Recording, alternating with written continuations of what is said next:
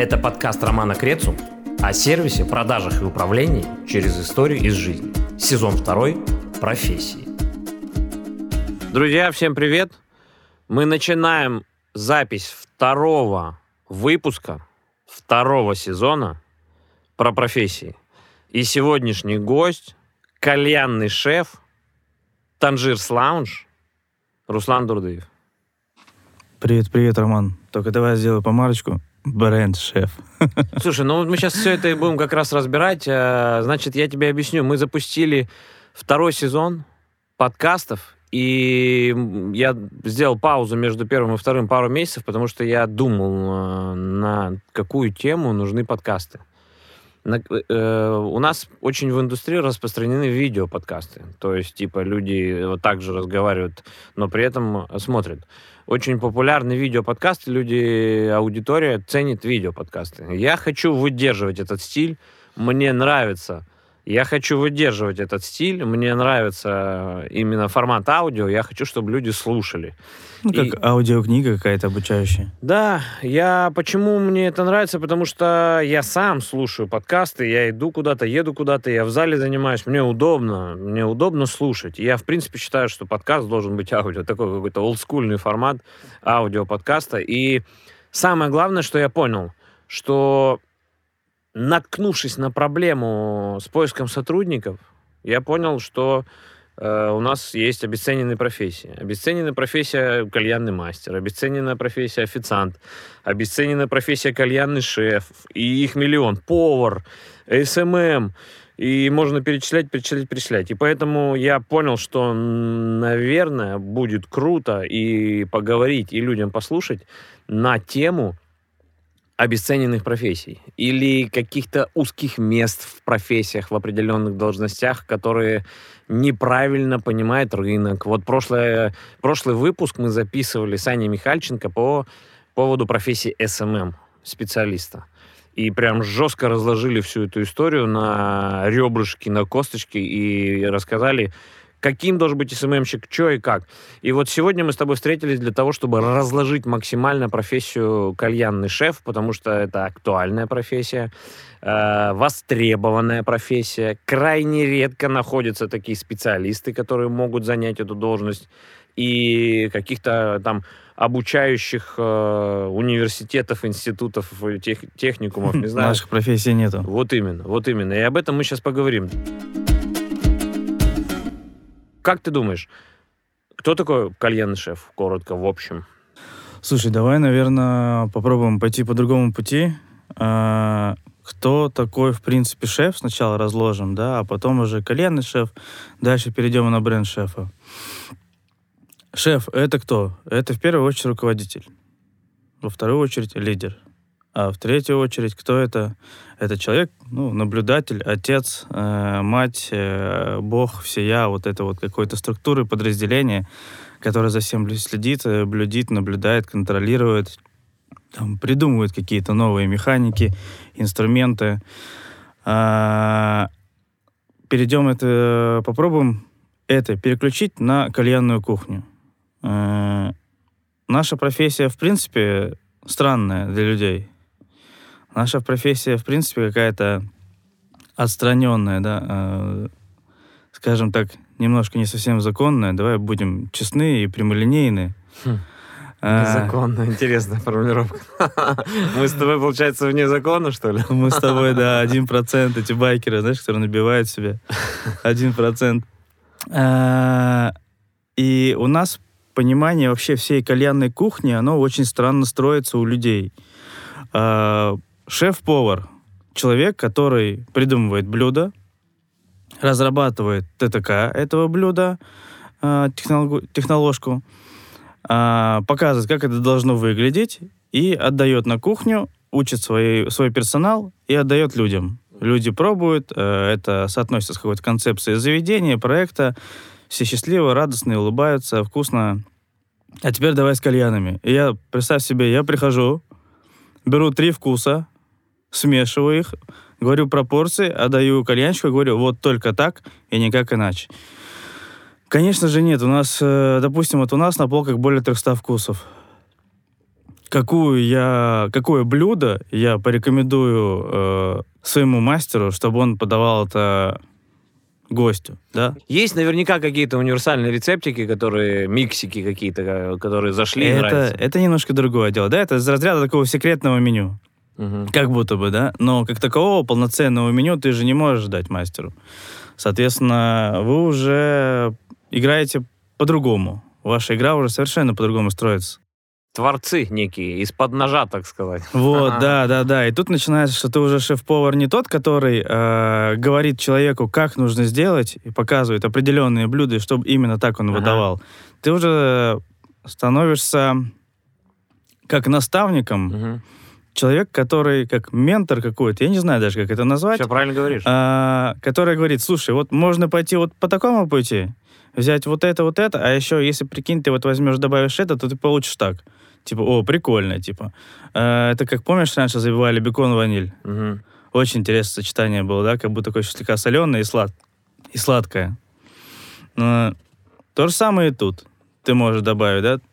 Там еще и крепость пойдет, там еще и пойдет там на послевкусие одно, туда другое, там еще волны всякие, которые там от кальяна, и сначала он так курится, потом так, температуры, короче, и все-все-все. Слушай, э, у меня сейчас э, прямо перед записью, э, я там пост же выложил, ты прочитал, я выложил у себя в телеге пост, что мы записываем э, подкаст, и у Ром, меня... Я не читаю тебя. Ну, я знаю, что ты сейчас махнул, что ты прочитал, я видел. Так вот, э, эм, человек в комментариях написал, Роман, а ты выходишь на смены? Я ему говорю, нет. Он говорит, вот в этом и отличие от шеф-повара. Шеф-повар выходит на смены. И я ему говорю, и? Он говорит, ну, типа, отличие такое. Я говорю, ну там еще тысячу отличий можно найти в работе шефа кальянного и шефа-повара. Типа, к чему-то это все? Он, типа, ну, не ответил, я не знаю, по-моему, сейчас записываем, может, что-то там диалог дальше проведет. Я вот тебя хотел спросить, кальянный шеф, он, а, по твоему мнению, в принципе, ну, первое, он схож с шеф-поваром, работа с шеф-поваром или нет? А, а второе, э, кальянный шеф – это тот человек, который должен забивать чашки, или который должен руководить, но уметь забивать чашки в любой момент, если надо, встать за стойку и еще и под хвост надавать всем, кто у него там за стойкой стоит. Ты правильно сказал в самом начале, что такой профессии не учат. Соответственно, и стандартов по этой профессии нет. Тебе решать и владельцам бизнеса решать. А, Давай так, э, шеф, э, бренд-шеф — это люди, которые не должны требовать мотивации от э, учредителей и владельцев бизнеса, потому что это человек своего рода как э, компаньон, своего рода мини-учредитель в этой компании, и его мотивация — это чтобы бизнес рос. Ну, не всегда так. И. Если у тебя Почему? просто- А как? Если у тебя просто зарплата тебя ограничивают в, А, в подожди, творчестве и во всем подожди, остальном. подожди. Нет, это, это уже другие, другой вопрос, ограничивает в творчестве. А, твой интерес какой? Во-первых, это твое имя. Ты не забывай, да, что ты бренд-шеф, это твое имя. Если а, сетка валится, то валишься и ты. Мгм. Если какой-то бренд валится, то валишься и ты. А, во-вторых, если бренд зарабатывает, то ты как компаньон, ты всегда можешь э, доказать, что именно ты способствовал этому заработку. Ну, конечно, там уже не будем даваться подробности, где какие учредители и компаньоны, но сама по себе суть такая, да? Шеф И должен с- И, выходить. соответственно, соответственно, тебе решать и тебе выбирать, будешь ты выходить на смены или нет. Лично я не выхожу на смены. Я вот тоже. лично я. Я тоже. И не считаю нужным. Но почему? Потому что я до этого уже выходил на смены, я свое уже повыходил. Конечно, я, бывает, иногда залетаю на смену, за станок к ребятам, когда есть нужда. Да? И я не белоручка, я, если что, могу пойти помочь. Но это такое уже лидерское немножко качество, да, это немножко в другую сторону мы идем. Но, конечно, в моем понимании, шеф это должен быть человек, который больше все-таки занимается операционной частью. Почему? Потому что у него всегда есть какой-то преемник, э, какой-то подмастерье, подаван, который может заниматься уже более такими Ну, структура. интересными... У тебя структура в команде, потому что люди занимаются, каждый должен заниматься своим делом. Шеф — это руководитель, как ты начал подкаст, когда мы записывать начали, ты сказал, шеф — это руководитель. И да, руководитель всегда может выйти в запару, встать и помочь. Да, он может выйти, если человек не вышел на смену. Так вот, я к чему все это? К тому, что Да, кальянный шеф. Естественно, шефом становятся те люди, у которых за спиной огромный опыт всего пути в В первую очередь индустрии. операционный. Конечно, но операционный... Да, это понятно. Я имею в виду, что если отвечать на вопрос, должен ли кальянный шеф выходить за стойку и забивать чашки, ты ответил по-своему. На свое усмотрение. Да, очень много шефов, которые стоят за стойкой. И в том числе много шефов, которые не стоят за стойкой. Вот мы с тобой не стоим за стойкой. У меня были практики, когда я выходил специально сам за пару в пятницу-субботу для того, чтобы растолкать их там и их схему немножко разрушить привычную, в которой они работали. Я стоял, забивал чашки, стоял, делал уголь, смотрел, как они здесь все у них устроено, потому что через какое-то время они опять под себя все делают, и я вижу уже, что как бы это это мое любимое. подсебячина она немножко как бы мешает работать. А им так удобно. И я выходил. Но в какой-то момент я понял, что у меня работает команда взрослых, серьезных людей, которые могут договориться нормально. Моя задача, чтобы быстро, вкусно, качественно все отдавалось. И если там я не вижу вопросов, я туда не лезу. Зачем мне туда выходить? Слушай, да, это мое любимое. У меня вот недавно тоже был такой маленький случай. А, на одной из точек у нас сломалось ведро мусорное. Ну, простой тупой случай. Ведро сломалось. э, По СЭСу нужно срочно менять. Мы меняем. А, Приезжая случайно не того размера, оказывается, а того размера уже нету, большого 80-литрового. Э, Ведро стоит мусорное слева, а э, ведро для угля справа. Пацанам, привы... Пацанам уже давно, так уже год работает, им привычно, типа, все окей, все классно. Приезжает новое ведро, оно туда не встает. Я говорю, да ничего страшного, поставите с этой стороны, с правой стороны. И, в принципе, это будет удобнее даже. Попробуй, давай попробуем. О, слушай, так же быстрее, удобнее? Нет. Они мне неделю мозги делали, что им неудобно. Неделю. Они просто не хотели привыкать. Спустя неделю пишет мне, ну ладно, хорошо, так правда удобно. Привыкли. Ну, Сука. дело привычки.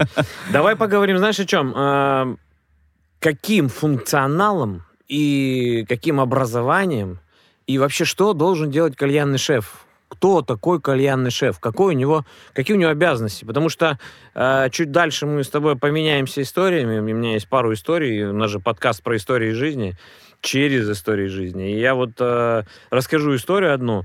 Хотя можно и сейчас, наверное, рассказать. Давай я сейчас расскажу, как раз это просто в тему, почему, что такое функционал кальянного шефа и как он должен вообще работать. Короче, э, ну, я периодически выкладываю вакансию, кальянный шеф, ой, точнее, кальянный мастер. Кальянного шефа нужен. выкладываешь? Нет, кальянный мастер. Э, Мне нужен кальянный мастер в пар. Я давно управляю кальянным отделом в паре. Так вот, э, приходит... э, Одно мне запомнилось из тысячи, наверное, собеседований. Ну, не тысячи, но много очень. Сотен собеседований я провел. Э, Приходит парень. Ему что-то 29, по-моему. Взрослый. Ну, сформировавшаяся личность. Приходит, короче, парень, и у него... э, он, он претендует на вакансию кальянного мастера. Я начинаю, естественно, спрашивать, что ты, кто ты, как ты, сколько Мгм. лет. А у него там управленец, наверное. А он, да, он э, сейчас работает на должности управляющего кальянной.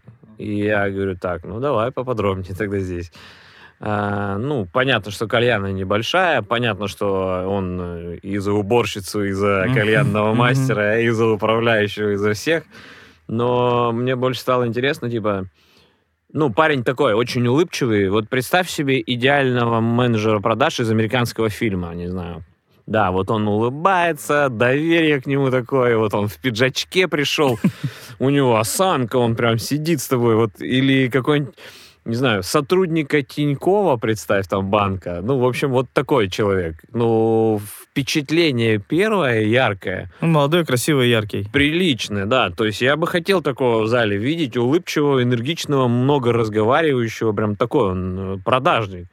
Но когда я начал выяснять, типа, опыт работы э, кальянным шефом, он же, ну, в принципе, я начал выяснять, как ты попал на должность управляющего кальянной, что входит в функционал. Случайно?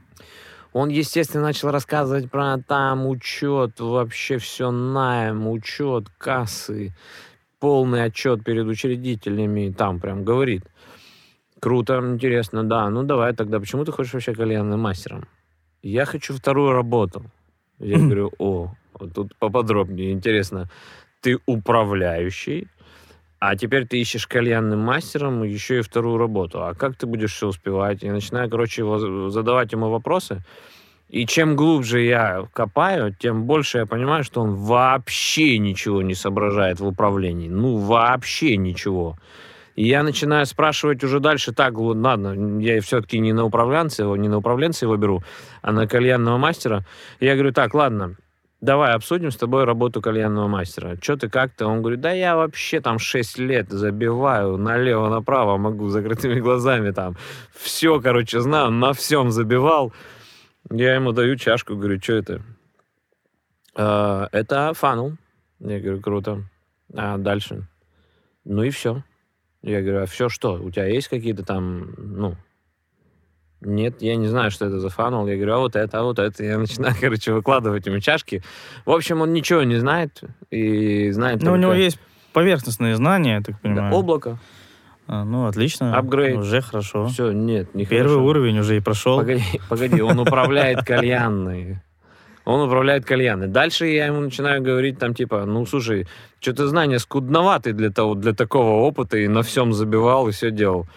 Ну типа альфач, например, что это вообще? Где это делается? А он уже, наверное, не знает такого. Чувак, он вообще ничего не знает. Да, да, он уже, наверное, следующая стадия вот и этих он э, в такой ребят. ситуации оказался, в которой он улыбается, вот эта вот улыбка его продажная. Он Подает. типа, ну я, а я обучусь, я, я говорю, да при чем здесь обучусь? Ты только что рассказал про 6 лет опыта, забивал все и на всем, миксуешь от- как бог, и в итоге ты не знаешь банальнейших вещей. Откуда, из чего делается, что это вообще за бренд. И мало хрен бы с ним про чашки. Я тебя про кальяны поспрашиваю, я его подвел к стойке. Ну просто показываем мэтпир. Типа, Мгм. что это? Я не знаю. Как ты работал сколько времени? И вот, короче, э, по сути, я сейчас рассказал историю про кальянного мастера, но при этом он же является управляющим кальянной. То есть он и шеф, и управляющий, и все остальное. Что это за человек? Какие компетенции этого человека, чтобы стоять, э, управлять стойкой, мастерами, барменами, кто у него там? Наверное, он сам собой Нет, знаешь, э, просто. есть такая фраза «рыба гниет с головы», да? Это не кто он такой и откуда у него такие компетенции, а кто его поставил. Ну, там все то же самое. Это мы сейчас отдельную часть поговорим, потому что, потому что как раз-таки очень часто упирается все в то, что сами владельцы бизнеса или управляющие, которые нанимают шефа, по, или любую другую должность, любую другую должность, это может быть повар какой-нибудь там, или сушеф, не знаю, или там бар-менеджер, они понятия не имеют, кого им надо нанять. Вот в случае с СММом в прошлый раз мы разговаривали с Аней, э, то же самое. Люди понятия не имеют, кто такой СММщик, но они знают, что им надо, э, что им нужен СММщик, потому что им надо вести соцсети. И таким образом, получается, на рынке труда появляются SMM щики, которые умеют фоткать, снимать reels ы и выкладывать это в инсту, и считают, что это профессия SMM. А с другой стороны рынка находятся люди, которые нанимают себе таких специалистов, считая, что они должны именно это делать, и это профессия SMM. И вот мы на рынке получаем сотни, тысячи людей, которые фоткоделатели и выкладыватели, а по факту мы просто потеряли реально профессию SMM, и никто даже этому нормально не учит. Ровно то же самое с кальянным шефом. Мы вообще, там, если взять вот сейчас 10 человек поставить, спросить, кто такой кальянный шеф, 10 человек по-разному ответят. 10 человек по-разному ответят. И, и как бы я написал пост специально, даже я знал, что будет реакция у людей определенная, и я аккуратненько сравнил его с шеф-поваром, тоненько так, э, чтобы понять, ну, подвести людей к мысли о том, о чем мы с тобой будем сейчас разговаривать. По моему мнению, кальянный шеф, шеф-повар, шеф-бармен, чайный шеф, как кто там шеф у баристы, есть какой-то шеф-бариста, наверное. Это люди, которые управляют определенной командой, отвечают за качество производства определенной услуги в рамках предприятия и выстраивают структуру в рамках этого отдела своего, которым они управляют. И, естественно, занимается продажами. То есть человек, ну, почти всегда, даже э, если сейчас вдруг кто-то подумал, а как там шеф-повар занимается продажами? А вот так, он точно так же учит официантов продавать свое блюдо вкусно, красиво, для того, чтобы оно продавалось больше. Потому что я вот вчера сидел, например, разговаривал, э, позавчера разговаривал с шефом одним, и он говорит, э, слушайте, шикарное блюдо, вкусное, интересное не продается. Я был уверен, вводил его в меню, был уверен, что оно будет лететь, отлетать. Поменяли картинку в меню, поменяли описание, начало продаваться. Вот только, только хотел сказать про эмоциональные продажи, что ты же можешь продавать не, не только физически, да, подходить с человеком, общаться, вот но я еще про это. эмоционально продавать. Вот я про это. Тут много есть граней у продажи, и каждый шеф в предприятии, в ресторане, в кальянной, называйте как хотите. Я буду употреблять, употреблять слово предприятие, потому что сейчас уже такие постирались. Я не знаю, Танжир это что? Это кальянная? Это ресто, гастро, бар, кальянный лаунж. Ну вот, э, что это? То есть, ну, типа, можно назвать, да, Танжирс лаунж. Все понимают, что это лаунж, значит, там есть кальяны, скорее всего. Но тоже, кстати, не факт.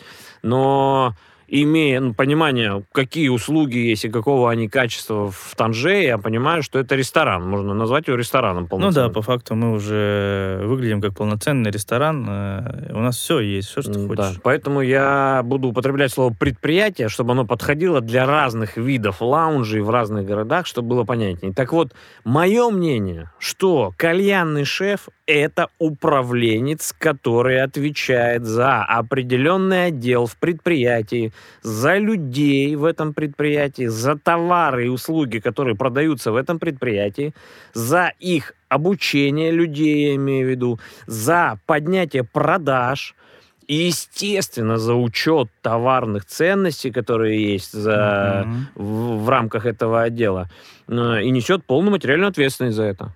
Вот Мгм. такой вот Ну, еще я бы добавил бы про... а, найм еще. Подожди, нет, я бы Найм все-таки еще. еще добавил, что... Ну, ты сейчас говоришь со стороны предприятия, да, как организации, сотрудников и так далее. Но все-таки, если рассматривать такую должность, как бренд-шеф, это человек, который является мостом между а, учредителем. Это Мгм. коммерческая организация. Для чего коммерческая организация создается? Для заработка денег.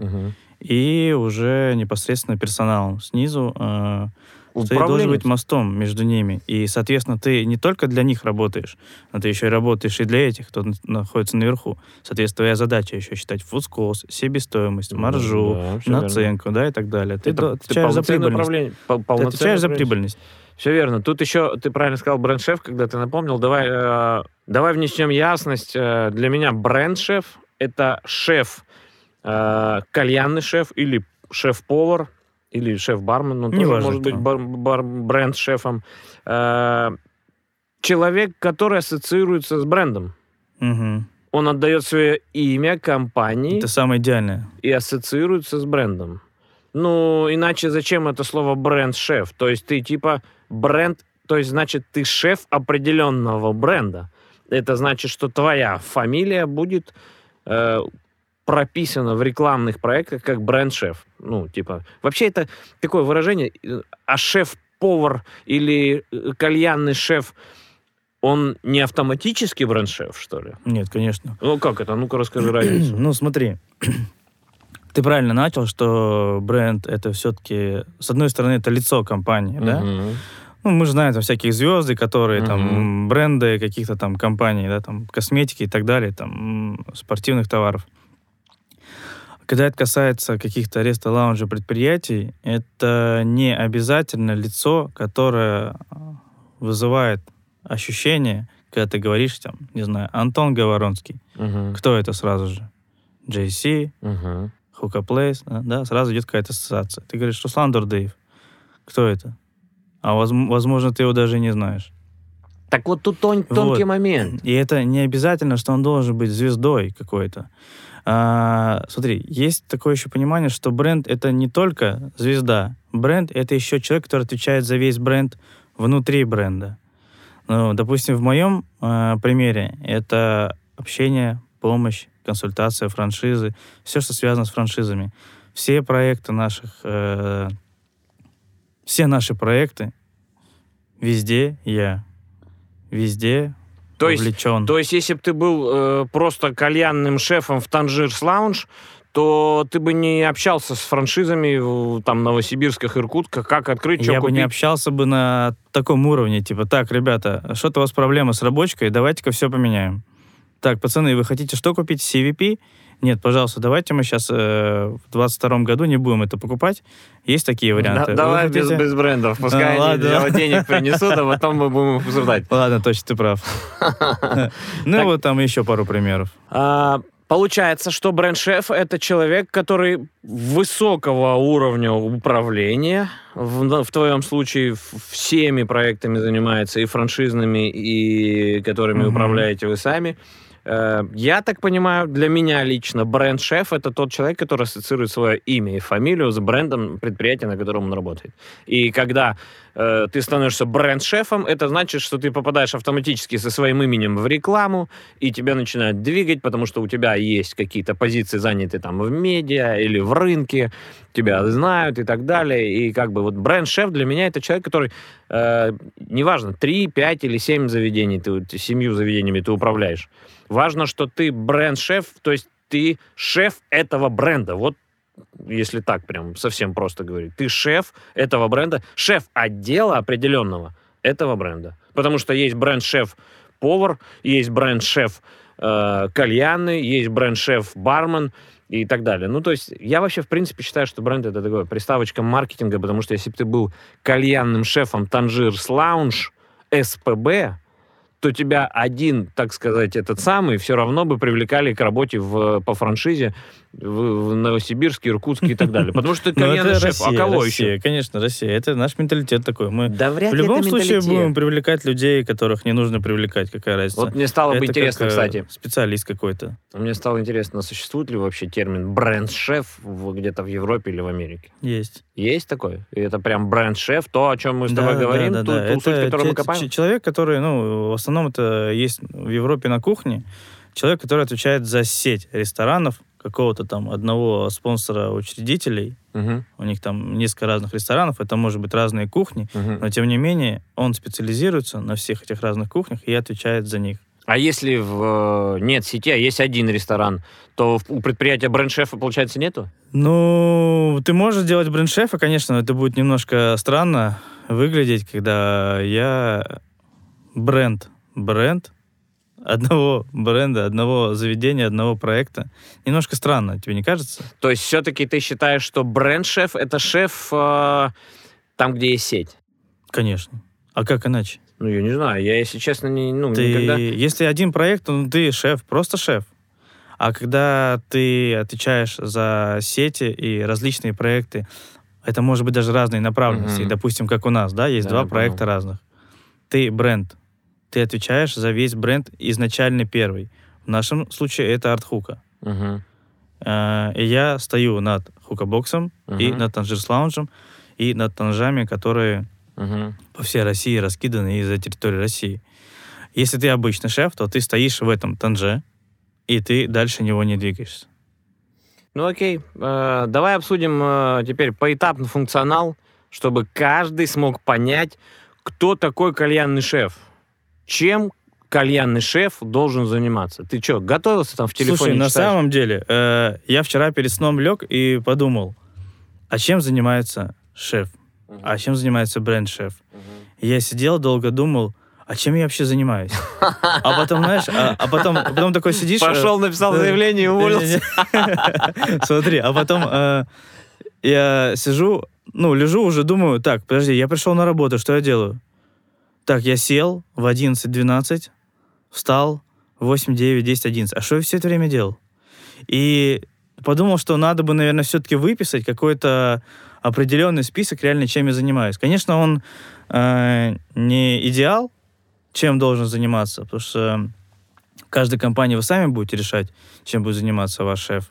Это как вот ты сегодня рассказывал про этого управленца, да? Ага, да Красиво. Я, я понимаю, что он просто снимает там этот счет с кассы и отдает. Да, типа записывает это в кассу. Да, да, знаешь, там, э, мы сегодня потратили 100 рублей, заработали э, 1000 рублей. Тетрадки, и вот, да, тетрадки. и отдал это типа э, владельцам. Ну, я так понимаю, это весь его отчет. Поэтому я подумал, что надо, наверное, выписать. Давай, с самого начала, с первого, самого первого. С первого не буду, я буду немножко прыгать, потому что я... Э, Просто штурмил, Да, да, да, я даже не... Ну, давай по логике, давай по логике. С чего начинается работа шефа? Вот ты пришел когда в Танш первым делом, что ты начал делать? Нет, давай не так. Давай все-таки по-другому. Ты, кстати, э, давай скажем э, слушателям нашим, что у тебя есть большой опыт работы кальянным шефом в сети Ginza Project. Было, было дело, это да. ресторанная группа в Санкт-Петербурге, Ленинградской области, которая ну, имеет определенный вес в... Дай потонусь. Премиум. Наверное. Премиум. Я не знаю, если честно. Ну, в общем, суть в чем? Суть в том, что это большая компания, огромный ресторанный холдинг, у которого много разных ресторанов, и в некоторых из них были кальяны, и некоторыми из них, командами этих заведений, кальянных мастеров, э, ты управлял. Это на самом деле важный момент подчеркнуть, что почему я вообще в принципе тебя пригласил. Потому что, а, кальянных шефов в нашей стране на одной руке можно пересчитать. Специалистов, я считаю, которые действительно умеют управлять, понимают, что такое учет, понимают, что такое найм и так далее. То есть Ну, ты про вообще мало. реальных людей. Да, реальных. А Я- не ну, про тех, которые- которые приходят и говорят, я шеф. Да, вот то есть нормальных специалистов, которых я повспоминал, человек пять. Я вспомнил в нашей стране, в принципе, серьезных, достойных людей, которые реально могут управлять, и есть яйца у них. Это первое. Второе, а, человек, который не просто там, я был э, кальянным шефом в одном месте и все, а человек, который поработал в ресторанной сети, имея определенный склад бизнеса Это, и бизнес-процессов. Да, я поэтому тебе и говорю, сейчас хочу озвучить это для слушателей, чтобы они поняли как бы объем, в котором ты участвовал работы, и разносторонность, так скажем, разные грани э, кальянного шефа. Потому что кальянный шеф в сети ресторанов – это одно, кальянный шеф в популярнейшем лаунж-проекте страны – это другое. И с этой стороны все-таки это кальянная ниша, а с той стороны все-таки это общепит с кальянами. И там одна машина в ресторанах огромная работает с кучей менеджеров, директоров, каких-то там контрольных органов и всего остального. А здесь совершенно другая машина работает, и структура совершенно другая. И у тебя ну, богатый разносторонний опыт кальянного шефа. Именно поэтому я тебя позвал. Погнали. Чем занимается кальянный шеф э, в принципе? В первую очередь, это обеспечить бесперебойную работу своего отдела. Да? У тебя должно быть все, у тебя должны быть все, у тебя должно все работать, у тебя все должно иметься, все... Даже не знаю, как еще это Все назвать. должно быть удобно еще. В принципе, да. Кстати, это тоже немаловажный фактор, потому что с этим я очень часто сталкиваюсь, когда мы строим франшизные проекты. Я тоже много раз сталкивался с тем, что... Приходится бороться. Да, за бар встаешь и понимаешь, что его придумал человек, который талантливый, творческий. да, да, да. У нас, у нас- Творческий, у нас они- есть э, специалист один, он местный парень, он, мы с ним давно работаем. И вот начинается длинная история, я помню, последний случай, это был аудио на 4 минуты. Он долго мне рассказывает про этого пацана и говорит, в принципе, он все классно сделал, я посмотрел, очень круто. Мне скидывают макет, и по этому макету я понимаю. Работать будет так. Так будет говорить кальянный мастер, который за Да, этой да, стойкой да, будет да. работать. каждое утро он будет приходить и каждую чашку отдавать, так будет говорить. Полное обеспечение оборудованием, расходниками, людьми, как это, логистикой. Ну, контроль И- поставок, да, да. Все, все у тебя должно иметься, все должно работать, все должно Так. функционировать, все должно быть комфортно, удобно. Ну, я бы назвал это а, 15 пунктов в одном. Ну да, Давай да, как-то- да, Давай да. как-то Я- конкретнее, по деталям. Слушай, на самом деле, если раздаваться конкретно по деталям, вот давайте просто мотану список, и это... Ты все это написал? И это обобщающие пункты. Ага. Давай, давай- наверное, не будем вдаваться в Слушай, подробности, нет, на это будет деле, очень жестко. Я думаю, что важно. Ну, насколько глубоко мы сами сейчас поймем, но это важно. Вот обеспечить людьми. Ты так сказал и прошел это мимо. Для того, чтобы обеспечить людьми танжирсы все, сколько их, 7, 8, А, сколько ты их? про это. Не, подожди, к этому мы вернемся. Ну, окей, давай тогда глобально, а вернемся. потом по, по- по деталям. А, контроль. Мгм. контроль работы всей, да, это тебе надо контролировать оптимизацию фото, тебе надо контролировать э, своевременную оплату поставщиков, тоже не забываем, да, про это, своевременная поставка продукции, тебе надо контролировать э, наличие сопроводительной документации. Мы работаем по честному знаку. Ну, все По так нормальные заведения работают. Я очень надеюсь, что все так работают. Не, ну мы сейчас говорим про А. заведения, которые могут позволить себе шефов, а это довольно серьезные заведения уже. Ну, я бы. недавно видел вакансию, я тут перед нашей встречей гуглил вакансия шефа 60 рублей, 60 тысяч рублей. Ну, странно будет. а, контроль выхода сотрудников, да, и контроля на самом деле много. И он везде Всего, и вот. постоянный. Всего контроль того, что Это- ты в первом пункте назвал. Это ты просто проснулся и пошел. Да, контролировать реально. Да. И порой ты даже не осознаешь, да, это вообще... Большая часть твоего функционала работает по наитию. М. Ну, я немножко не соглашусь с тобой. Почему? Я вот даже не осознаю. Вот у меня стоит будильник в 11, я смотрю, 11.15. Почему никто не отписал, что на смене? Что за хуйня?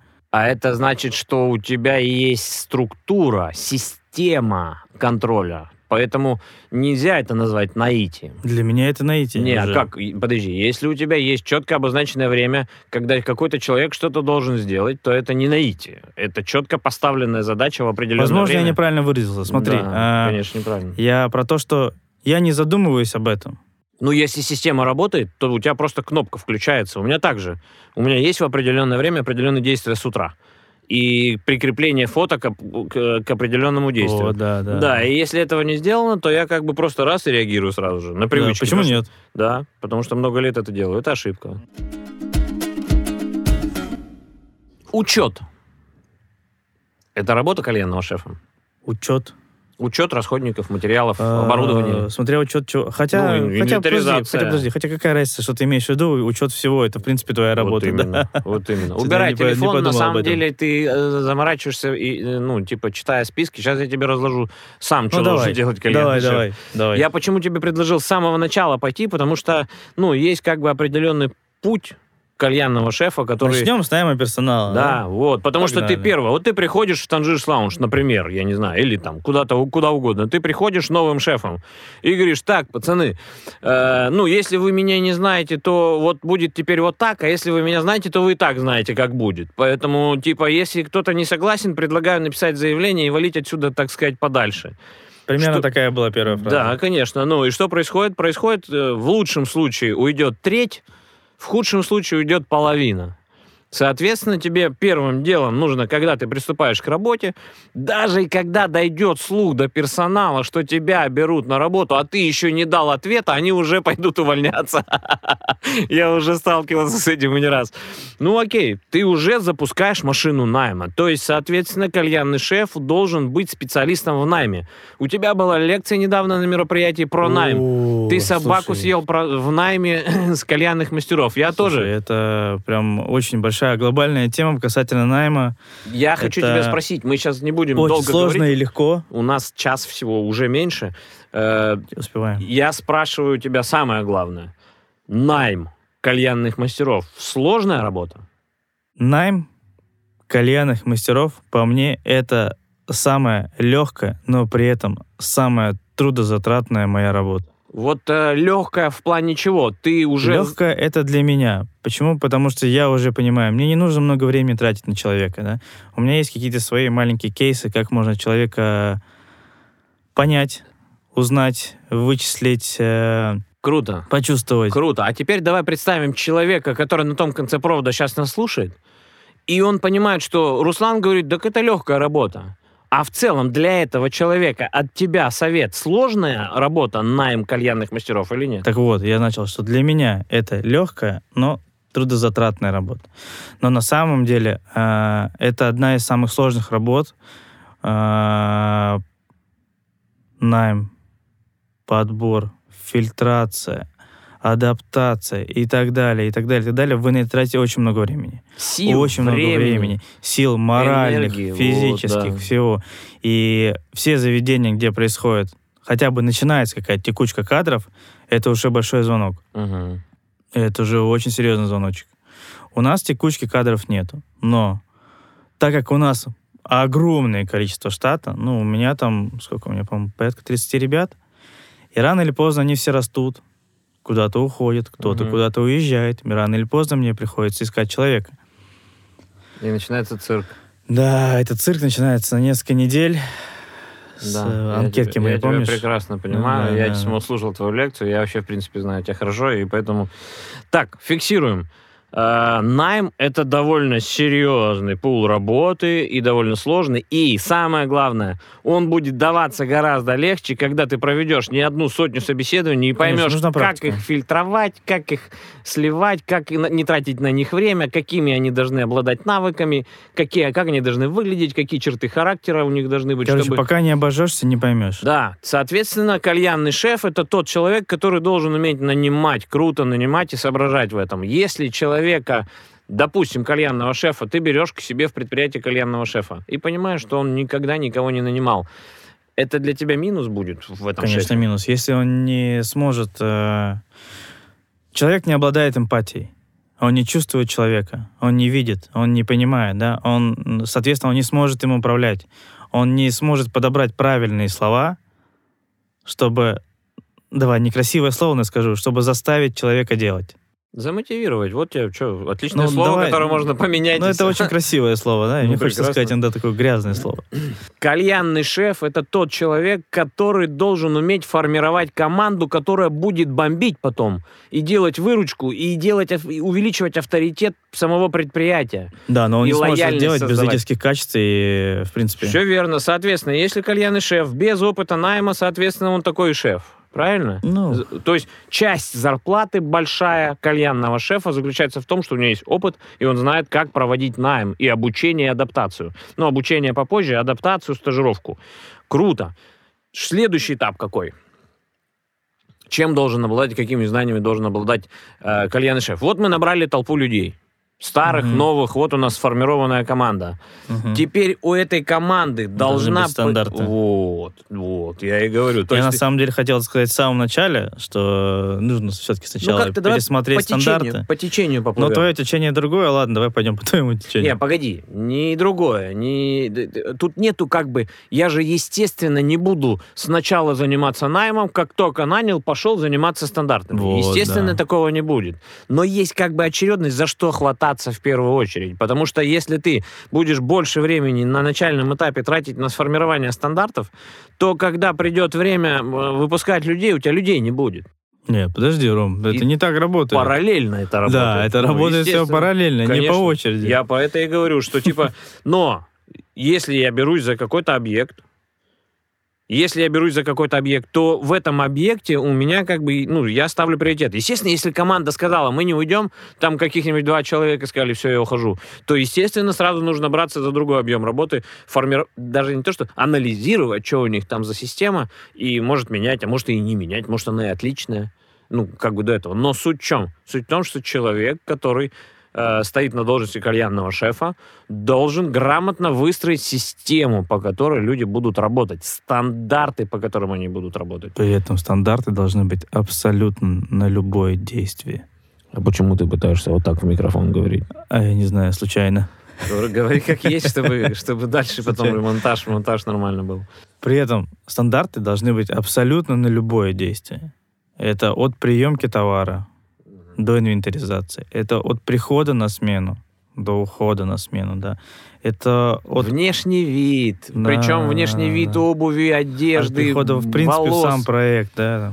Э, система забивки, система учета, хранения, э, опоздания, сан-дней, э, разговоров, продаж, сервиса. Да тут можно перечислять еще минут 40 сидеть и перечислять, а у нас всего осталось там э, до конца подкаста 15 минут. Да, в принципе, э, если разжевывать каждую эту тему, то можно тут засесть на полдня. Поэтому глобально дальше. Структура, система, стандарты. Дальше.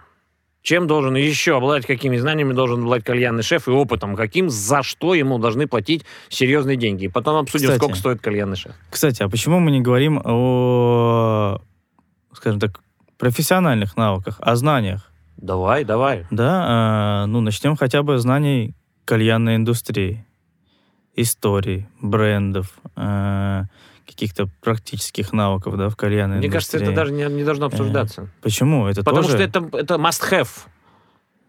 Не, не табак. Сделал, ты меня ошарашил. Потому что это должно быть. Ну, типа, Так это все должно быть, понимаешь? Все верно. Все. Любая. ты сейчас круто сказал. Все. То есть, если у человека нет знаний по найму, Это уже частичная ошибка, ну, типа, недоработка кальянного шефа. Недошеф. Смотри, я об этом бы даже не подумал, о чем сейчас говорю, если ты не рассказал бы эту историю про того пацана. Да, согласен. А я бы даже об этом бы не подумал, потому что для меня это, ну, само собой разумеющееся. Ну, вот смотри, нас же будут слушать и кальянные мастера, которые хотят кальянными шефами стать. То есть они должны понять, что им для, нужно... для них что им будет в чего- конце маленькая история. что им нужно, чем, чему учиться нужно. Э, С другой стороны, нас смотрят, нас слушают владельцы э, или управленцы, которые будут нанимать себе кальяна-шефов. И они должны понимать, каким, им должно быть, э, каким функционалом, каким опытом, какими знаниями должен обладать кальянный шеф. Поэтому, типа, знание индустрии не обсуждается. Это само собой разумеющееся, о чем мы... Найм Сами обсудили, стандарты обсудили. Дальше, чем ты занимаешься дальше? Стратегическое мышление — это тоже одна из компетенций руководителя, без которой он не сможет работать. Ты, Стра- Что должен, ты имеешь в виду? ты должен думать, уметь наперед, Мгм. как минимум. А, Давай представим картину э, из реальной моей жизни. Ты влезаешь э, в учет, э, фудкост, себестоимость, начинаешь смотреть и видишь неприятную картину, себестоимость растет. Мгм. Что ты должен сделать? Ты Подумать. должен разработать какую-то Да. стратегию, как снизить. Мгм. И ты, блин, мне, наверное, сложно будет без брендов что-то говорить, но попробуем. Да. А, Я вижу один бренд, Мгм. который у нас идет, разлетается на ура, но при этом портит мне всю картину. А, Мне приходится немножко пожертвовать желанием гостей. Мгм. Неприятно, но мне приходится немножко пожертвовать. И отработать момент с пацанами, своими бойцами, что нужно немножко перешагнуть на вот этот бренд, на другой, на второй, который стоит чуть дешевле. А еще можно доработать вот так вот, вот у нас есть вот это вот тут вот, еще можно придумать Я вот понял. это, да, и ты разрабатываешь какую-то минимальную стратегию. Ну, не минимальную, а А, стратегию у- ну, это- перехода это от... только э, начало. Ну, я понимаю. Просто у нас, э, ну, типа, если ты сейчас расскажешь, что такое стратегия, мы э, на час зависнем. Э, Я думаю, что наши слушатели и я, в принципе, мы поняли. Что дальше? Обучение, например. Обучение, смотри, м, на обучение тратится так же много времени, как и на подбор и найм персонала. Поэтому для себя я выбрал путь э, гостей каких-то. Я зову к себе обычно каких-то гостей и прошу им на какие-то темы рассказать какие-то лекции. А самому писать, да, ты в первоначале, в первом порыве приходишь, пацаны, вот мы должны знать это, мы учим это, давайте учиться продажам, давайте учиться брендам, давайте мы как мастера, давайте знать, что такое табачный лист, Мгм. из чего он состоит э, весь твой кальянный понял. табак и так далее, Я так далее, так далее, да, да. И пока все это ты пишешь, ты понимаешь, что ты тратишь на это, ну там, один-два дня в неделю, а это на самом деле весомое время. Мгм. Потому что у тебя еще стоит там миллиард задач, Мгм. тебе еще надо проконтролировать это, у тебя еще 35 мелких задач, и вот, и вот твой так список немножко увеличится, увеличится с каждым днем. Ты, ты выполняешь одну задачу, появляется еще две. Короче, обучение шеф должен знать четко и должен уметь подобрать определенную систему в определенное время этого обучения, чтобы она хорошо заходила э, и ну, по-разному учить. Если ты несколько Вот. лет занимаешься проектом, то, естественно, ты учишь их по-разному. То Да, так, да, то да, так, да. то онлайн, то не онлайн, то офлайн, то бренды присутствуют, то там, не знаю, мастера, амбассадоры и так далее. Окей, учиться, обучать, и самому учиться, и обучать. Что еще? Бухгалтерия, например. Мое любимое. Э, моё э, тоже. Учет Замечательные его, люди. да. Замечательные люди, прекрасные. Бухгалтер, Это калькулятор. бухгалтеры, калькуляторы. Это все очень весело, интересно. Документооборот ты должен знать. Так же, как, в принципе, все остальное. Ой, слушай, давай, наверное, не будем говорить «должен знать». Это... Ну, Мы не, будем весь- погоди, все время погоди, говорить «должен погоди. знать». Ну да, так получается, мы это и делаем. По- Может быть, ты ставишь какую-то Чувак, ставку? э, Чувак, проект, подкаст про это. Подкаст про то, что у нас кальянный шеф — это человек, который ни хера не понимает ни в чем. А мы сейчас говорим, должен знать, должен понимать, должен иметь опыт, должен уметь видеть, должен уметь стратегировать. Мы про это. Людям надо донести, что это не узкая профессия чашки забивать за стойкой, а это специалист Слушай, мне кажется, в мы в разных самом начале уже дали понять, что это не узкая Ну, мы профессия. сейчас разжевываем, разжевываем, разжевываем, потому что проблема, чувак, в нашей стране. С кальянными шефами в нашей стране проблема. И еще в конце мы поговорим, сколько они стоят. Ты сейчас заикнулся, 60 тысяч рублей вакансия. Вот за 60 тысяч рублей, как по цене уборщицы, и приходят кальянные шефы, который вчера забивал э, в апгрейд себе э, пальцами грязными. А завтра он шеф, потому что он уже полгода отработал. Вот Потому проб- что он научился в перчатках забивать. Погнали дальше. Учет. Система работы, Так. выстроенная внутри отдела и взаимодействие с этими калькуляторами, бухгалтерами, составление технологических карт, списаний, эм, проработка чаш, граммовка. Сегодня 25 грамм, завтра 24, потом нет 27. Поменялись чашки, перестало это работать, начали фасовки приезжать, там меньше граммовка. Чувак, я даже додумался в определенный момент, я смотрю, у меня просто там лежат контейнеры свободные, много контейнеров, там, не знаю, 50 контейнеров, 70 контейнеров от табаков лежат, в, э, ну, типа в определенном отсеке под столом лежат. И я говорю, слышь, а когда вы их мыть собираетесь? Они говорят, типа, ну, сейчас среда будет, сан день, по-моему. Я говорю, а давай ты сейчас взвесишь все это. Все пустые контейнеры грязные. Потом помоешь их, вытрешь насухо и еще раз взвесишь. Это называется технологический расход. Круто, чувак, технологический расход. Но ты хочешь сказать, что если мы сейчас возьмем специалистов из разных лаунжей и спросим, вы это делаете, они это будут делать? Нет, конечно. О, Это, кстати, А это делаешь? один, один из опытов, э, чему меня научил ресторан. Мгм. Что такое технологический расход? Ты берешь контейнер, нет, да, ты берешь заводскую пачку. Это второй вид технологического расхода. Ну, Я вообще, не это, дорассказал это- эту это историю. вообще все технологический расход. Да. А Ты берешь пачку, высыпаешь это в какую-то тару, Да. и у тебя на таре, особенно если это что-то жидкое остается, Мгм. там немного Мгм. остается, но по факту остается. Еще человеческий фактор пачки. Мгм. Очень же многие, не, вот не знаю, вот лично для меня это страх. Я до каждой граммулечки должен Ну, это- вытащить из да. этой вот... Э, Кстати, тоже вот одна из черт э, каких-то руководителей, да, вот эта педантность. э, Не знаю, Да тут все на назвать. самом деле очень просто. Мы берем пачку, в ней написано 250 грамм, на учет мне, на баланс, на мой отдел падает 250 грамм, а А оттуда по может а по выпасть факту 240. оста- а по факту остается, да, 240. А еще 3 грамма или 4 останется на стенках грязных. И, соответственно, 230 там получится. А я, а я эти 20 буду отвечать, вся моя команда будет за эти 20 Да, отвечать. всё верно. Вот что технологически, что Теперь они каждый раз, перед тем, как помыть эту пачку контейнеров, они их взвешивают, они фиксируют и списывают по 100, по 200 грамм. По 100, по 200 грамм. Чувак, по 100, по 200 грамм. И это только на контейнерах. А есть еще пачки. Но с пачками, естественно, мы не заморачиваемся, потому что каждую пачку, если так перевешивать, то крыша съедет. Я позвал калькулятора, говорю, стой. Какой Путин тебе дал? Я говорю, стой, смотри. И пацаны все пачки берут, подозрительные которые. Если там 250 грамм есть и 250 выпадает, нечего, нету смысла этим заниматься. Но если есть производители, а такие есть, которые 250 написано, они 250 кладут, в итоге оттуда выпадает 235. 230 даже иногда выпадает. Это еще давай возьмем в пример, э, не будем говорить бренд, я переведу на русский, дневной кальян. Э, Очень жидкий, Мгм. И по факту ты же забиваешь не жидкость, Мгм. ты забиваешь именно Ну да, табачный лист. Все остальное. Так и какой тебе путь дал э, калькулятор? Никакой. Я ее Нет? заставил посмотреть, сколько раз мы прогнали определенную пачку определенного бренда, какие там средние веса, и она пошла считать среднюю.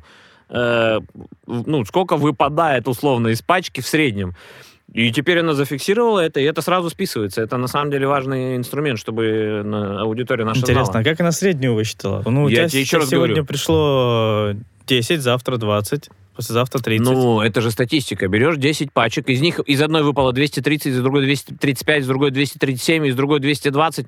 Она берет их, складывает, делит на 10, получает среднюю, средний выход э, оттуда. А Просто контейнеры? раз в какой-то... Так, контейнеры отдельно. Я тебе сейчас говорю только про приемку товара, чтобы не А, каждый раз не звать ее и не взвешивать пачки, из которых что-то подозрительно выпадает, не так.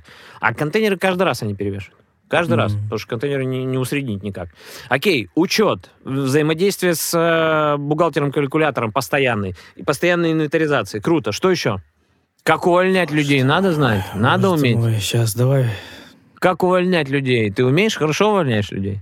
Я красиво увольняю людей быстро. Я не, не спросил, красиво или быстро. Это важный момент, просто это на самом деле сложно. Слушай, да, на самом деле, э, я постоянно себе ищу преемников, да, э, пос- постоянно пытаюсь обучать людей. Э, рано или поздно же я ухожу куда-то в другое место, и если у меня к бренду хорошее отношение, то я...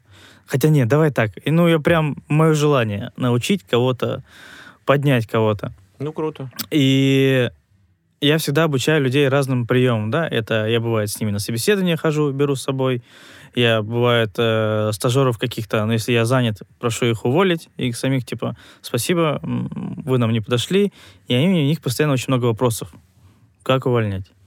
И я говорю, правду, скажи правду, честно, Круто. как есть. Ну, если Это ты... просто сложно иногда.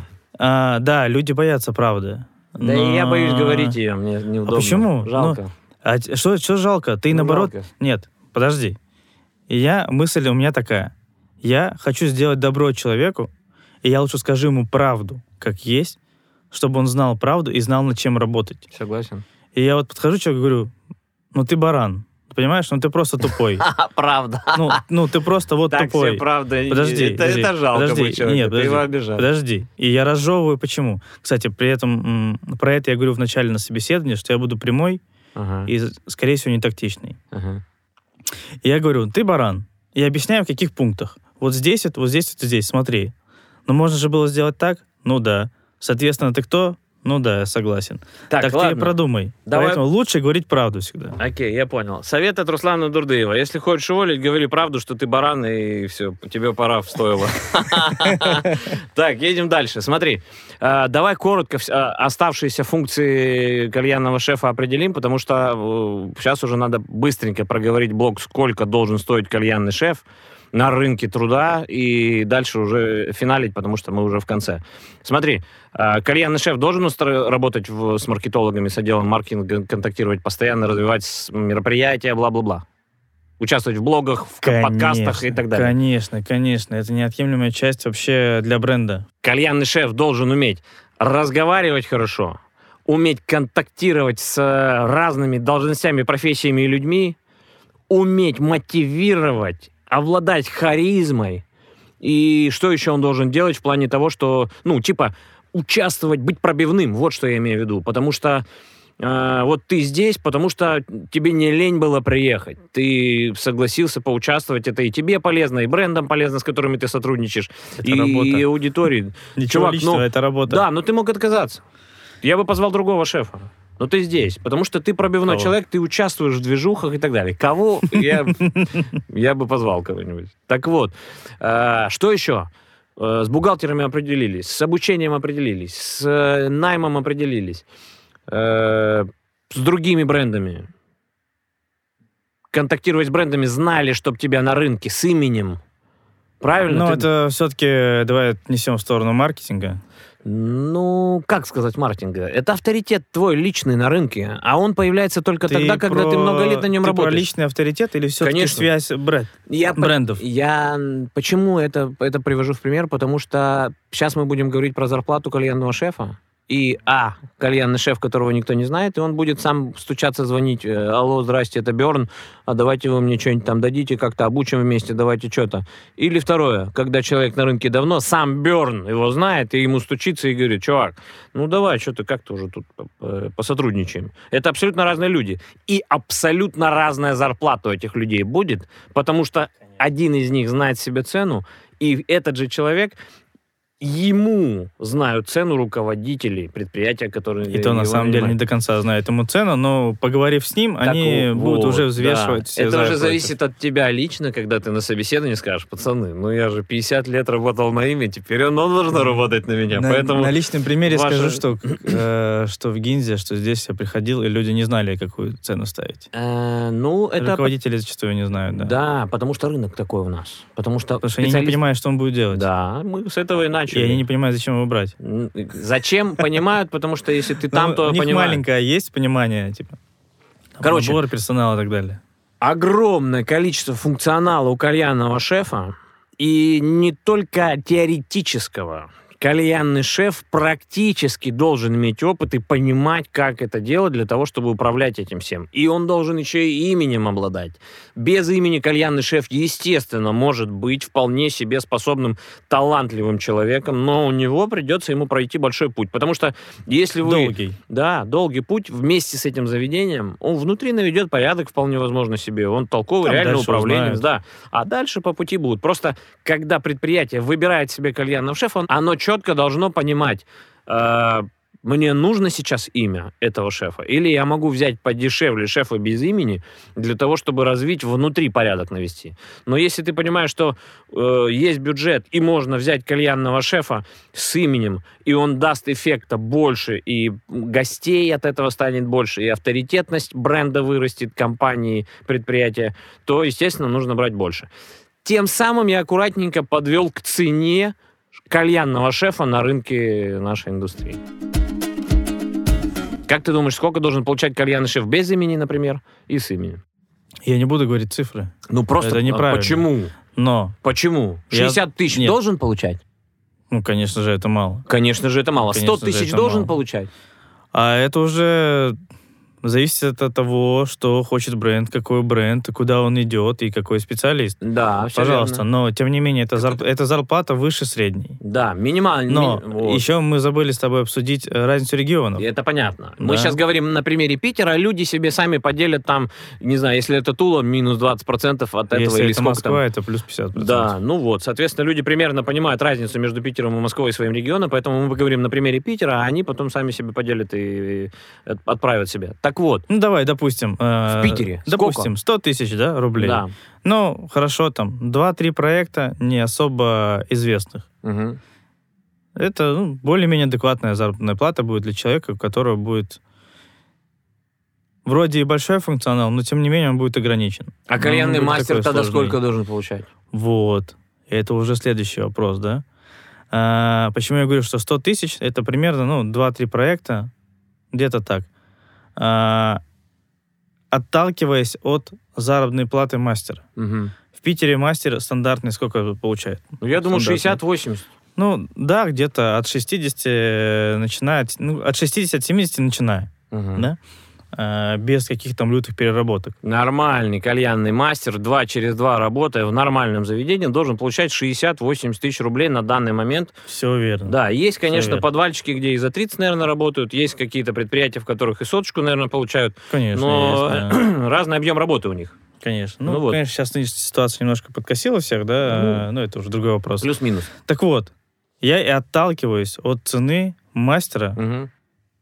от средней цены мастера. Мгм. Поэтому с 100, в принципе, 2-3 проекта, это уже неплохо. Ну, Это начальный этап, скажем так, ты для говоришь человека не особо ты говоришь э, проекта? сильного, опытного. проекта или точек? Точка. Вот. Потому что Точка. типа Хукабокс и Танжирс это два проекта. Ну, А в них 9, 9 точек.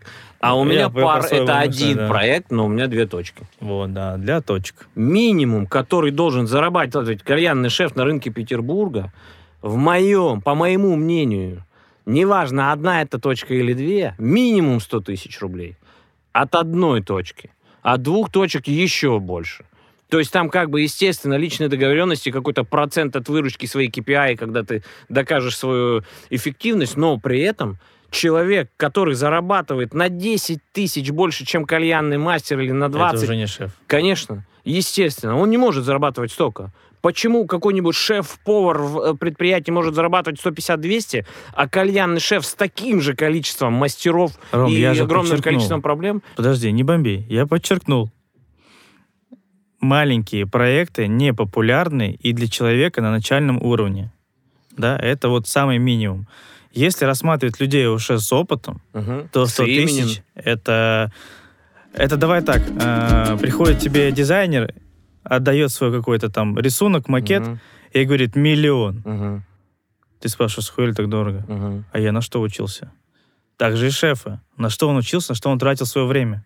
Ну, и здесь- свои деньги. В общем, э, большое, большая совокупность разных факторов, и опыт, и знания, и имя выстраивают Все верно. объем э, денег, который будет зарабатывать шеф. И каждый шеф сам себя должен оценить на, по этим позициям, по этим критериям, факторам и выставить себя на рынок как э, шефа. Однозначно в финале нашего подкаста я могу сказать, что кальянный шеф очень перспективная профессия. Однозначно могу сказать, что кальянным шефом быть тяжело и нужно много потратить сил и времени для того, чтобы обладать определенными функциями, знаниями и развивать в себе стратегическое мышление, как ты сказал. Я хочу тебе сказать спасибо за то, что пришел, за то, что мы с тобой растрясли как следует эту тему.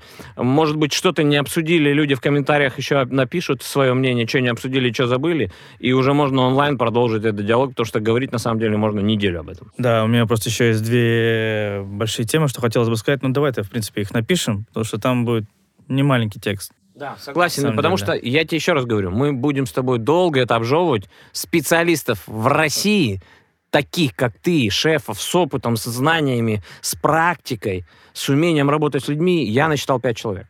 А ты себя там посчитал? Пять? Нет, Шесть. я просто людей посчитал, которых знаю. Шесть. Пять человек я насчитал. Естественно, их может быть больше, я просто не знаю.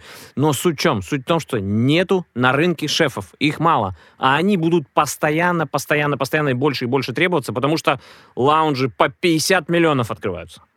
Сети открываются по 500 миллионов, мать его. И Да. по- Вот на этом и давай заканчивать наш э, сегодняшний подкаст. Спасибо тебе большое, что ты пришел.